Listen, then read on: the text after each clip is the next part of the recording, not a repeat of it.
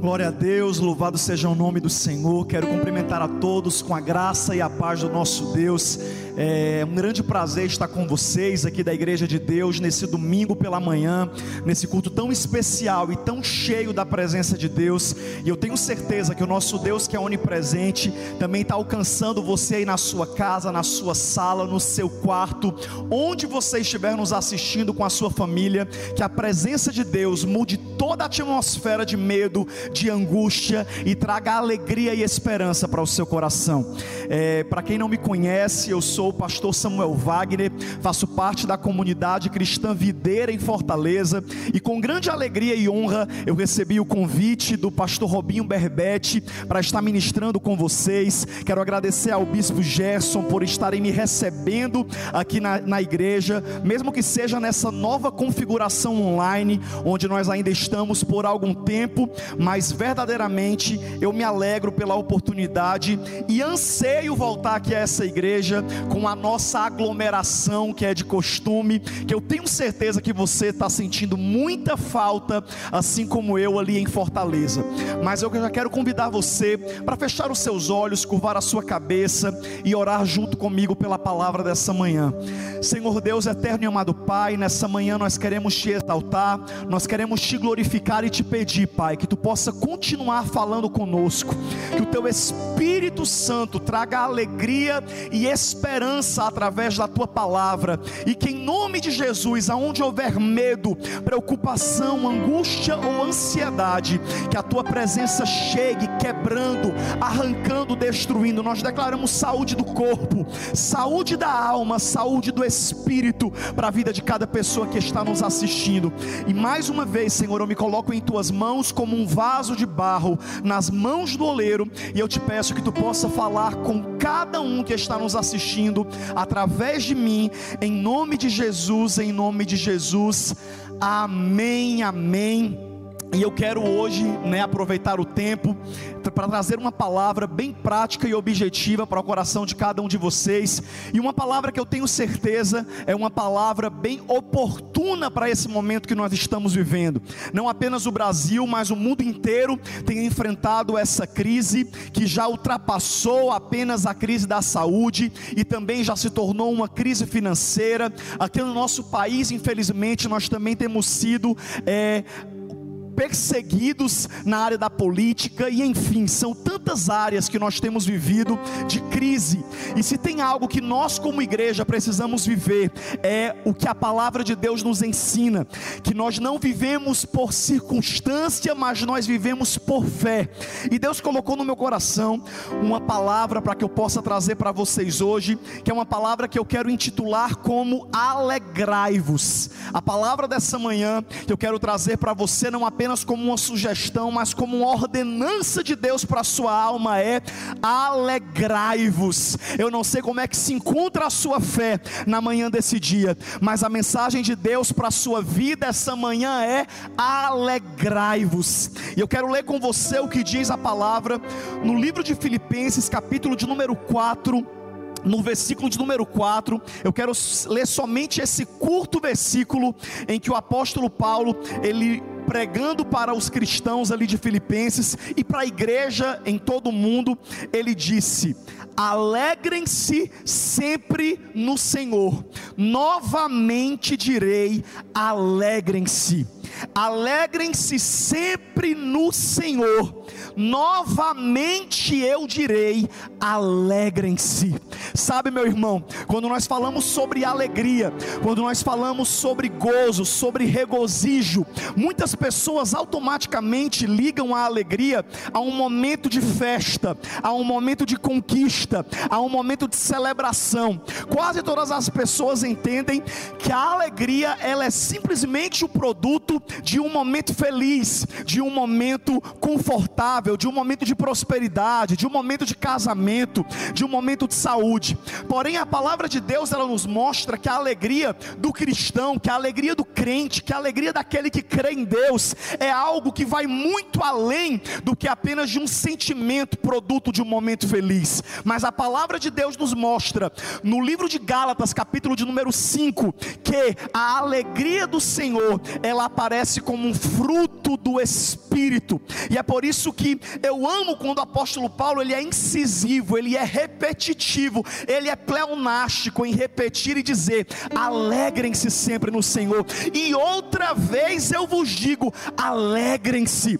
Sabe, meu irmão, eu não sei como é que você está se sentindo em toda essa crise que nós estamos vivendo, quem sabe ansioso, apreensivo, quem sabe você tem sido perseguido pela enfermidade, tem alguém doente na sua casa, quem sabe você tem sido é, afetado na sua vida financeira, mas Deus te convida nessa manhã para que você coloque por terra todo medo, toda angústia, toda preocupação e toda ansiedade, e Deus diz para você na manhã desse dia: alegre-se. Samuel, pastor Samuel, mas como é que eu vou me alegrar? Se a situação é desfavorável, como é que eu vou me alegrar se eu estou vivendo assim como todo mundo, a incerteza do amanhã? E eu quero dizer para você que é possível sim você se alegrar, porque você não vive por vista, você vive por fé. É completamente diferente a forma que nós reagimos quando nós vivemos a alegria do Senhor. Neemias foi muito feliz quando ele falou no capítulo de número 8, versículo de número 10 do seu livro, que a alegria do Senhor Senhor é a nossa força. Sabe, meu irmão, a alegria que a palavra de Deus nos ensina, mais uma vez, não é uma alegria momentânea, circunstancial ou sentimental, mas é uma alegria espiritual. Eu não estou querendo te convidar para que você fique sorrindo ou se alegrando apenas pela força do sentimento, mas a alegria que eu convido você nessa manhã para começar a produzir pelo Espírito Santo dentro de você é a alegria do Senhor Senhor. A palavra de Deus fala em Provérbios, capítulo de número 17, versículo 22, que o coração alegre, ele serve de bom remédio, mas o espírito abatido, ele seca os ossos. Eu não sei se você vai concordar comigo, mas certamente você conhece pessoas pessimistas, que até em momentos aparentemente confortáveis são pessoas angustiadas. Eu não sei aqui, mas lá em Fortaleza, eu tenho amigos que eles já andam com uma carga negativa tão forte que quando eles chegam, você pergunta como é que ele está, e aí, meu irmão, como é que você está? Está tudo uma bênção. E aí ele fala: que bênção o quê? É só prova, é só luta. Para onde eu me viro é tribulação. E a pessoa não tem uma boa nova para contar, a pessoa não tem esperança e ela se esquece que o próprio Evangelho ele é conhecido como boas novas. Eu amo uma frase que diz que nós não podemos controlar aquilo que acontece conosco, mas nós podemos controlar a forma que nós vamos reagir a isso.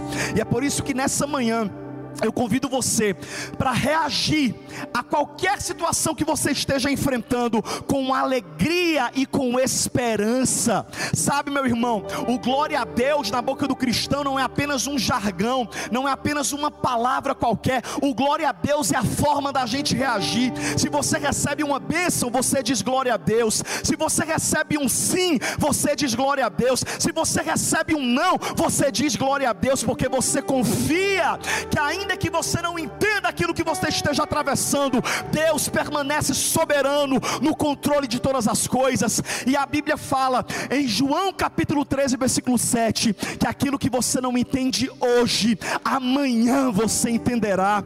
Romanos 8 também nos diz que todas as coisas cooperam para o bem daqueles que amam a Deus. Quando eu falo sobre alegria, eu falo especificamente sobre o escritor dessa carta de Filipenses. Quem vê Paulo escrevendo e mandando o povo se alegrar, imagina que Paulo está vivendo um momento feliz da sua vida, imagina que Paulo está vivendo um momento de pico, mas para você que não sabe, a carta de Filipenses foi escrita enquanto Paulo estava preso em Roma. Essa carta que nós lemos, ela foi escrita dentro de uma prisão, dentro de uma cela, enquanto Paulo estava preso por amor ao Evangelho, e ele disse: mesmo dentro de uma cadeia, alegrai-vos, louvado seja o nome do Senhor. Sabe, meu irmão, a alegria ela tem o poder de mudar a sua atmosfera, a alegria do Senhor ela tem o poder de fazer você enfrentar a luta de uma forma mais leve. A própria ciência e a medicina já comprovou em uma série de experiências que pessoas que enfrentam enfermidades com fé são pessoas que respondem ao tratamento de forma mais rápida, são pessoas que enfrentam a doença de uma forma mais rápida, e é por isso que nessa manhã, eu quero dizer para você que em momento nenhum eu vim ser um pregador triunfalista, que prega apenas vitórias sobre a sua vida, mas eu vim ser um pregador realista, que prega que, ainda que você passe pelas provações, ainda que você enfrente o mar vermelho, ainda que você seja jogado na cova dos leões, ainda que você entre na fornalha, Deus pode até não te livrar da fornalha, mas Ele vai te livrar dentro dela. O quarto homem vai estar presente ao seu seu lado, mostrando que tudo isso que você está enfrentando hoje, amanhã vai se tornar em um testemunho para a glória de Deus. E é por isso que nós precisamos ter cuidado com aquilo que rouba a nossa alegria. E entre tantos ladrões da alegria, vai aparecer a comparação, vai aparecer a ingratidão, vai aparecer as circunstâncias. Quantas vezes eu e você temos uma vida feliz, alegre, e a gente começa a comparar a nossa vida vida com os outros. É, eu acredito que você, assim como eu, deve ter Instagram. E o Instagram que algumas pessoas até chamam de a das vaidades, é uma das coisas que rouba a nossa alegria. Às vezes você está em casa almoçando, comendo um arroz novinho, com um feijão quentinho, um bife, que eu acredito que aqui é bife também, que fala em Brasília, né? Como em todo o Brasil, um bife delicioso, uma comida caseira que a sua mãe fez para você, a sua esposa fez para você, e você está lá feliz falando, meu Deus, que coisa deliciosa, que arrozinho gostoso, que feijão gostoso, até o momento que você resolve entrar no Instagram. E quando você entra no Instagram, você vê uma blogueira postando foto em um restaurante granfino, em um restaurante gourmet, em um bistrô. E aí você começa a comparar o seu prato de comida com o prato que aquela blogueira postou fotografou, editou, e você olha e fala: Meu Deus, eu pensava que eu era feliz, mas eu não sou tão feliz, não. Feliz é essa blogueira. Olha o restaurante que ela está comendo, olha a cidade, olha a viagem que ela está, e quantas vezes, por conta da comparação, a gente para de agradecer a Deus pela nossa vida, e quão desleal é você viver a sua vida de bastidores com a vida de alguém que apenas posta momentos felizes. Sabe, meu irmão, eu convido você para parar de comparar a sua vida com os outros, parar de comparar o seu marido com o marido da sua amiga, parar de comparar a sua igreja com a outra igreja, parar de comparar a sua condição com a condição do outro e começar a agradecer a Deus pela vida que você está vivendo hoje. Eu sou grato, eu sou grato por ter acordado, eu sou grato por poder respirar, eu sou grato. A gratidão, ela é um produto fruto da alegria do Senhor. Esses dias, por conta dessa pandemia do coronavírus, eu estava acompanhando algumas reflexões e eu me emocionei muito quando eu vi é, uma reflexão que contava sobre um senhor bem idoso que pegou o coronavírus em um outro país que agora eu não recordo o nome. E aquele senhor que precisou ser internado, é, foi para UTI, ficou entubado, precisou usar o oxigênio para poder se recuperar da doença. Ele ainda ficou alguns dias no oxigênio, se eu não me engano, dois. E quando ele se recuperou da doença, doença, quando ele ficou curado, a, as pessoas ali do hospital, não sei qual foi o funcionário, chegou até ele antes dele sair e falou assim: Senhor, o Senhor precisa pagar tantos euros por conta dos dois dias de respirador que o Senhor usou. O Senhor precisa pagar esse valor pelo aluguel do oxigênio que o Senhor precisou usar. E ali o senhorzinho começou a chorar, começou a chorar muito. Teve um momento de profunda, é, é, de profunda, de profundas lágrimas que não paravam de descer. E ali a pessoa olhou achando que ele não tinha condição de pagar e falou: Mas calma, Senhor se o senhor não tiver condição de pagar, a gente vai dar um jeito de parcelar para que o senhor possa pagar. E ali aquele senhor olhou para aquelas pessoas e disse: Não, não é que eu não tenho condição de pagar esse oxigênio, eu posso pagar e eu vou pagar. Eu estou chorando, sabe por quê?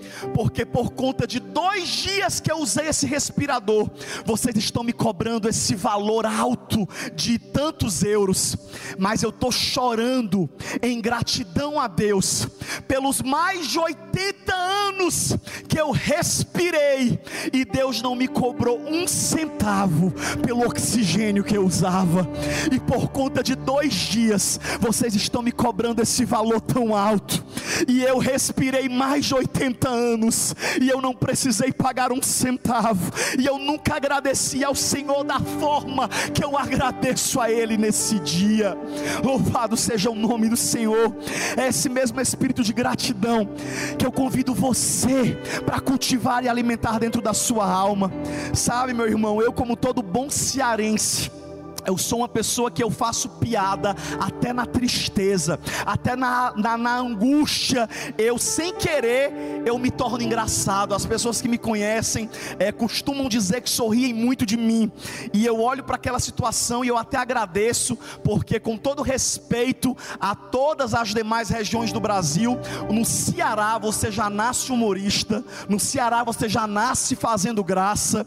E eu realmente acompanho é, essa essa forma de viver e como eu sou grato a Deus, porque como é diferente quando nós vivemos a verdadeira alegria. E talvez você olhe para mim e fale, mas Pastor Samuel, é, eu não consigo me alegrar. O que é que eu posso fazer se eu estou angustiado? O que é que eu posso fazer se eu estou com medo? O que é que eu posso fazer? É mais forte do que eu.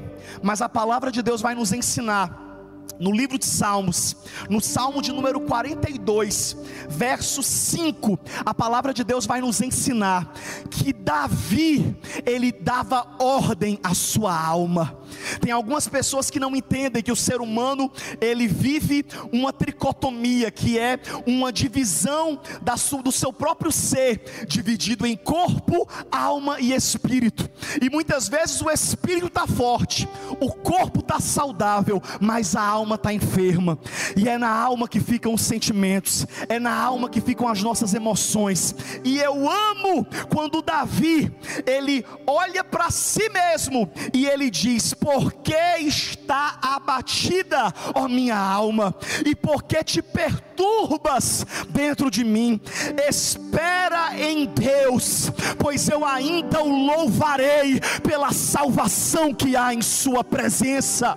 Talvez o teu ambiente é desfavorável, talvez a tua alma, na manhã desse domingo, acordou angustiada, mas você não vai aceitar a sua alma governar sobre a sua vida, porque a sua alma não é competente para guiar a sua vida. Quem é competente para guiar a sua vida é o seu espírito, e é o seu espírito que dá ordem à sua alma, dizendo: alegre-se, alegre-se, eu vou me alegrar.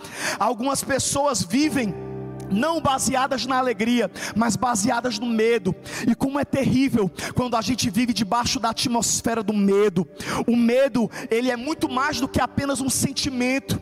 Tem gente que acha que o medo é algo normal. Não, é normal você sentir medo, é normal, é legal, e eu concordo que o medo sentimento, ele é normal. Ele é próprio do ser humano. E existe até um grau em que o medo ele é importante, porque o medo te faz ter cuidado com a sua vida, o medo te faz não colocar o dedo na tomada para que você não morra eletrocutado, o medo te faz olhar para os lados na hora de atravessar uma rua para que você não seja atropelado. Porém, a partir do momento em que o medo ele se torna um espírito, ele começa a oprimir a tua vida, ele começa a te fazer mal. Eu tenho certeza que você conhece alguém, ou quem sabe você é uma pessoa assim, que às vezes está assistindo TV e na TV passa o comercial, e os sintomas do coronavírus são febre, dor de cabeça, falta de ar, e às vezes você não está sentindo nada. Você não tem coronavírus, você não está doente, você nem de casa está saindo, mas só pelo medo, quando você começa a assistir, você começa a sentir: meu Deus, eu estou com febre, meu Deus, eu estou com dor de cabeça, e você começa a se apropriar daquele medo. Isso é ansiedade, e eu falo isso com conhecimento de causa, porque mesmo eu sendo pastor, como ser humano, eu já enfrentei crises de ansiedade. Eu já cheguei no hospital em Fortaleza, infartando, dizendo: Por favor, alguém me ajuda, eu estou infartando um aperto no coração. Teve um dia que eu cheguei tão aperreado lá, eu estava apresentando um programa de rádio que eu tinha em Fortaleza, e no meio do programa eu fui tomado por uma crise de ansiedade, e o meu coração começou a apertar, começou a faltar o meu ar, e foi muito antes do coronavírus, faz muitos anos já isso. E ali eu virei para a pessoa que trabalhava comigo, eu falei: Simone, me leva para o hospital, eu estou infartando, e comecei a querer desmaiar, e ela nervosa me levando para o hospital. Quando eu cheguei no hospital, dramático como eu sou, eu já sentei numa cadeira de rodas e eu mesmo fui empurrando a cadeira e gritando e pedindo ajuda que estava infartando. E glória a Deus que tinham pessoas que trabalhavam naquele hospital que eram da minha igreja e eu não sabia. E o povo, Samuel Wagner, o que é está acontecendo? Eu falei, irmão, estou infartando, me ajude, alguém coloca aqui um aparelho em mim. E ali a enfermeira da emergência colocou o aparelho para poder verificar a minha pressão e a minha pressão estava normal e o meu batimento cardíaco estava normal, e ela só fez olhar para mim e falar assim: Samuel, tá tudo normal, sua pressão está normal. E eu olhei para ela e falei assim: tem certeza? Não, coloca aqui ó, o aparelho aqui, ó, não está normal não. E ela colocou: Não, você está normal. Eu falei: tô. E eu comecei a melhorar. Só da médica olhar para mim e dizer que eu não tinha nada, eu comecei a me acalmar. E ali, ainda assim, eu passei por um atendimento e o médico fez o que quase todo médico faz com gente com crise de ansiedade. Tá com sossega leão em mim. Colocou um diazepam, um remédio lá na minha veia, que eu fiquei manso, eu fui para casa dormindo, achando tudo tranquilo. E ali eu percebi o poder que o medo e a ansiedade têm para tirar completamente a nossa paz, para nos adoecer sem a gente estar tá doente. O medo ele atrai as coisas que você teme. Jó falou no seu livro diante do festival de provações que ele estava enfrentando, perdeu as ovelhas, os cavalos, as juntas de boi e de jumenta, perdeu os filhos no mesmo dia, perdeu aparentemente o seu casamento, perdeu a saúde, e no meio daquele festival de luta, ele nos ensinou uma chave, que desde que eu li naquele livro, eu mudei a minha forma de viver, porque ele, em determinado momento da sua luta, ele diz: O que eu mais temia foi o que me sobreveio, o que eu mais temia foi o que me aconteceu. E quando eu li aquela passagem no livro de Jó, eu falei: nunca mais eu vou dizer que eu tenho medo de nada, nunca mais eu vou verbalizar o meu medo. A própria Bíblia fala em Salmo de número 4: pensai coisas más em vossa cama e calai-vos. Por mais que você pense coisas ruins, por mais que a sua alma tenha medo de alguma coisa, não verbalize, não dê poder, não crie essas coisas, mas que você seja movido pela alegria do Senhor, que você diga: está tudo bem, está quase faltando dinheiro e você diga: Senhor, obrigado, porque eu sei que a minha provisão não vem do homem, a minha provisão vem de ti. Deus, obrigado, porque eu sei que nada me faltará. Fui moço, hoje sou velho, mas nunca vi um justo desamparado, nem a sua descendência mendigar o pão. Samuel, e se eu receber um diagnóstico de uma doença, em vez de você se entregar, você vai dizer: a palavra de Deus fala em Isaías 53 que ele levou sobre si as nossas dores e enfermidades, o castigo que me traz a paz estava sobre ele. Eu sou curado em Jesus, eu sou saudável em Jesus. Quando eu falo sobre a alegria do Senhor, é impossível não lembrar de Paulo e Silas, que em outro momento de prisão, a Bíblia fala que presos, Paulo e Silas olham um para o outro, isso no meu pequeno mundo de Bob. E eu imagino um olhando para o outro, dizendo assim: rapaz, e aí, o que, é que nós vamos fazer agora nessa prisão? Presos injustamente, presos pregando a palavra. E a Bíblia fala que ainda assim, Paulo e Silas não sentaram naquela cela para reclamar, eles não sentaram naquela cela para declarar maldição. Quem sabe o que, é que Paulo e Silas fizeram enquanto estavam presos? Quem lembra? Você lembra disso aí na sua casa? a Bíblia fala que Paulo e Silas começaram a louvar hinos e cânticos ao Senhor. E a Bíblia fala que enquanto eles louvavam, sobreveio um terremoto que abriu as cadeias e as prisões, que fez cair as correntes que prendiam a Paulo e Silas. E é isso que eu convido você a fazer nessa manhã. Eu convido você a louvar ao Senhor. Daqui a poucos minutos a gente já vai estar louvando e adorando a Deus. Mas eu também gostaria de compartilhar uma outra experiência. É, por muito tempo eu tive receio de viajar de avião. Eu passei por alguns dias de um aparente medo de viajar. Depois de alguns acidentes que aconteceram, e olha que eu viajo, minha gente. Se tem uma pessoa que viaja, sou eu, pregando toda quinta, sexta, sábado. Eu atendo agendas no Brasil inteiro, e uma boa parte da minha semana e da minha vida é dentro de um avião. E eu Quantas vezes sofria por antecipação? Eu estava dentro do avião, quando o avião acelerava, eu falava: Meu Deus, o que é está acontecendo? Meu Deus, vai cair. E eu ficava olhando para o lado, chorando, nervoso, pedindo perdão dos meus pecados. Meu Deus, eu te peço perdão pelas minhas falhas, recebe meu espírito. E quantas vezes, quando o avião aterrissava, eu dizia: Meu Deus, duas horas e meia de desespero. E o avião aterrissou. E o avião chegou. Até que eu tive uma ideia. Um dia eu peguei o meu fone e coloquei no ouvido e comecei a ouvir louvores. E a minha forma de viajar mudou completamente. Eu fiz uma playlist de louvor para ouvir enquanto eu viajo. É tanto que eu até brinquei com a minha amiga Tamires do Ministério Zoe, que uma das músicas que eu mais amava ouvir durante a viagem era a música que dizia: é, aquieta minha alma, só assim eu não me sinto só. E eu ficava ouvindo, aquietando minha alma. Só que em um determinado momento a música fala: E se eu cair, a tua mão. E eu falei: Meu Deus do céu, eu tenho que tirar essa música da playlist. Porque eu não ouço nenhuma música que tenha cair, queda, enquanto eu estou no voo. Aí eu tive que tirar a música para que quando a moça fala, e se eu cair, eu tá repreendido que eu não vou cair. E ali eu tive que tirar a música, mas eu coloquei outras como Midian Lima, aquela música, filho, enquanto eu for tua prioridade, pode vir o que vier. E ali eu ouço aquelas músicas para me lembrar de livramento. E a minha forma de, de viajar mudou completamente, sabe por quê? Porque eu mudei a minha atmosfera interior. E é isso que eu convido você para fazer nessa manhã. Muda a tua atmosfera, muda a tua forma de viver a sua vida e alegre-se no Senhor. Alegre-se no Senhor. Creia que para tudo há um propósito. O próprio apóstolo Paulo disse, ainda na carta de Filipenses, ele falou: "E quero, irmãos, que saibam que as coisas que me aconteceram contribuíram para um proveito maior do Evangelho. Eu oro para que, em nome de Jesus, o Senhor possa trazer alegria para o seu coração. Quem sabe você estava enfrentando essa pandemia, essa quarentena, angustiado, triste. Quem sabe você estava enfrentando essa pandemia com medo, com medo de adoecer, com medo de algum familiar seu adoecer. Deus está no controle. Samuel, mas tem pessoas morrendo dessa doença. Ei, queridos, entenda uma coisa: Salmo 139 fala que quando a gente nasce, os nossos dias foram escritos.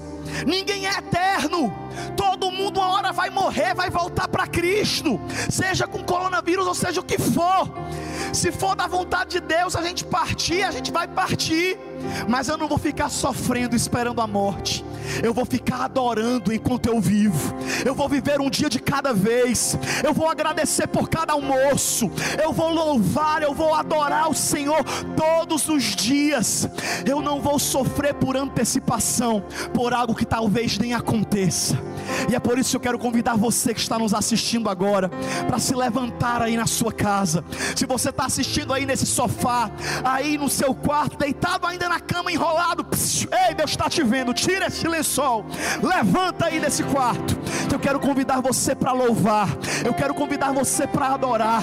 Antes de eu fazer o apelo para que se porventura tiver alguém assistindo essa pregação e ainda não tiver aceitado a Jesus antes disso, eu quero convidar você para louvar ao Senhor. É, eu quero convidar você para adorar a Deus. Vai dar certo o louvor que eu pedi? Glória a Deus. Então, esse louvor, que é o hino nacional do meio gospel, é o hino nacional dos cristãos o louvor com muito louvor. Eu quero que você feche os seus olhos agora, levante a sua voz. Deixa os teus vizinhos acharem que você é louco. Deixa os seus vizinhos ouvirem o barulho aí da sua casa. Que a tua alegria encha esse ambiente, encha os teus vizinhos, encha a tua rua, aumenta o som aí da transmissão e nós vamos cantar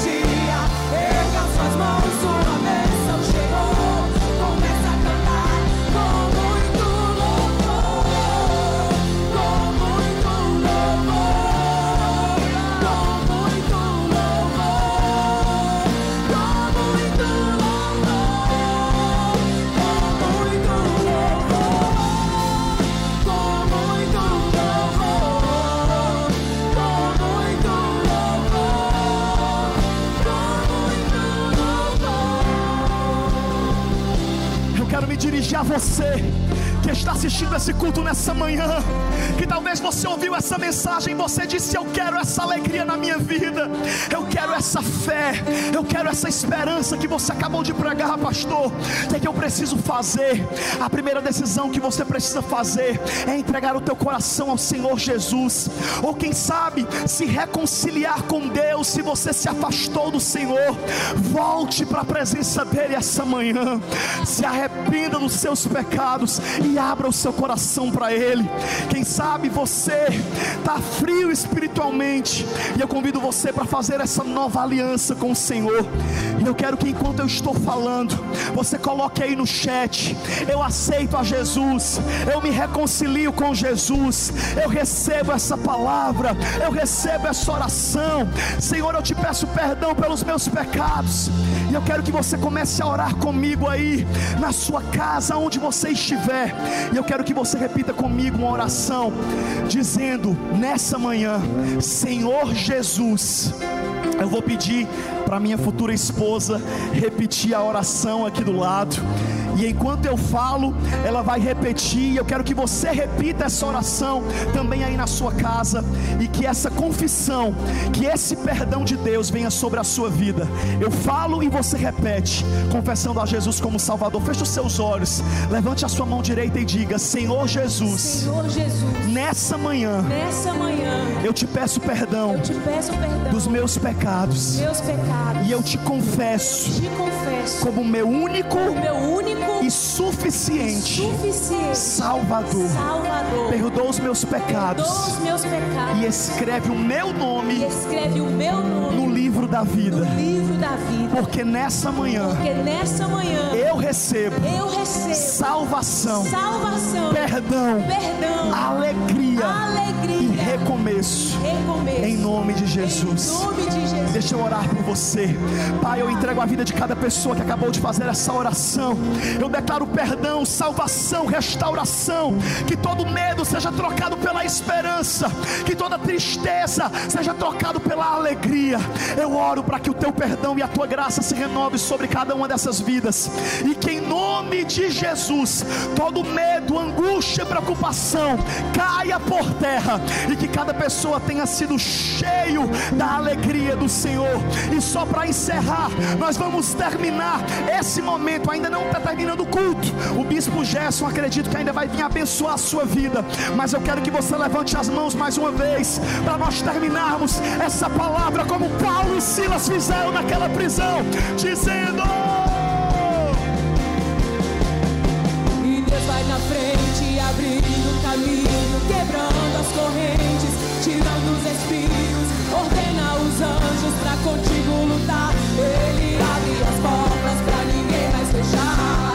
Ele trabalha pra quem nele confia, caminha contigo de noite ou de dia. Erga suas mãos, sua bênção chegou. Comece a cantar